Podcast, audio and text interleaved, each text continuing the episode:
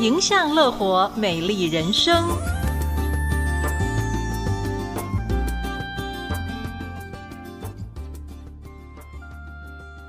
各位听众朋友，大家好，我是 Dr. Set 陈文之医师。在六年前，台湾发生了一件不幸的事故，就是复兴航空有一位班机从台湾飞往金门的班机坠落在基隆河里面。机上原来有五十八人，那有四十三人死亡。那生还者里面呢，其中有一位是刘医师，他在被救出以后就昏迷。那根据他的回忆，他醒来以后大概是一个半月以后的事。他的肋骨断了五根，总动脉有剥离，而且开刀时输了五千 CC 的血。那这位医师躺在病床上的时候，决定处理掉台湾所有的财产跟债务，在医院里待了两个月之后，就在二零一五年的四月，坐着轮椅回到金门的诊所工作。他一边看诊，一边做复健。那最重要的就是他的骨盆已经破裂，当时开刀的医生宣判他说，终身可能不能再行走。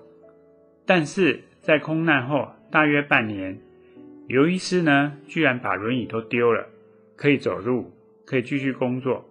他形容这是一个奇迹。不过事实上，这不是奇迹，因为运动训练、运动复健，对于一个人来说，它的效果远比目前医疗界所认识的还要更有效。当然，这是凭着刘医师他的毅力才有办法完成。因为刘医师在事故发生的时候呢，已经七十一岁了，还有这样的毅力，才有办法做复健，才有办法做运动训练。因为这中间一定要吃不少的苦头，而且要忍受不少的疼痛。不过，因为他觉得他还有事需要完成，他本身专长是妇产科、家医科，所以呢，他回到金门之后呢，仍然没有停止看诊。而且更发愿余生要做很多公益，所以呢，他又担任了金门县医师工会的理事长，致力于改善医病关系，提升民众对于金门医疗的信心。而且呢，二零一七年更和美国行医的大女儿跟儿子到友邦贝里斯去义诊，并且筹建医院，在当地成立护理学校，提升当地医疗。这个精神实在很伟大，但是呢，也就是因为他有设定好目标，他才能有办法努力复健，快速的回到工作岗位。所以这不是奇迹，而是累积的。那我在门诊的时候呢，常会看到一些病患，他们呢不敢做什么运动，只敢走路散步。为什么？因为他说他膝盖。他受过伤，他的膝盖呢有钉子，他的脚有钉子，有钢片，还没有拔掉，所以呢，医生跟他说不能做激烈的运动，所以呢，他只敢走路散步。那我问他这个手术大概多久了？他说这个已经大概两年前的事了，但是呢，那个钢钉或者是钢片还没有拔除，所以他不敢动，因为动了怕骨头很快就裂掉了。其实我们要知道，开完刀或手术后或受伤后，许多医师为了保护患者，会做一些运动上的限制或建议。不过有一点一定要记住，这些建议呢，并不是永久性的建议，而是暂时性的建议。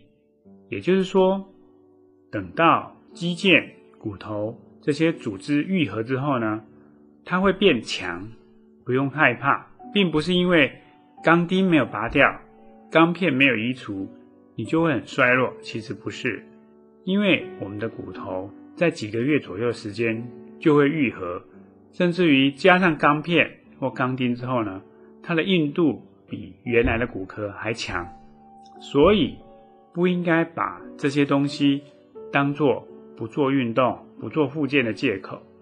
当然，除非疼痛痛到无法忍耐，这时候大概伤口的愈合有问题。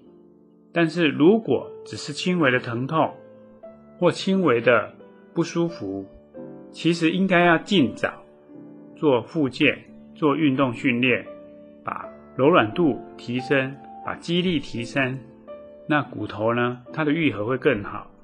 那要不要移除钢钉或钢板，就是看医师的建议。但是运动训练绝对一定要有。在国外，很多时候呢，刚开完刀，骨科医师觉得他的技术不错，而且你的骨质看起来不错。很多时候开完刀，隔天或过几天就尽快要你下床走动，而不是尽量休息。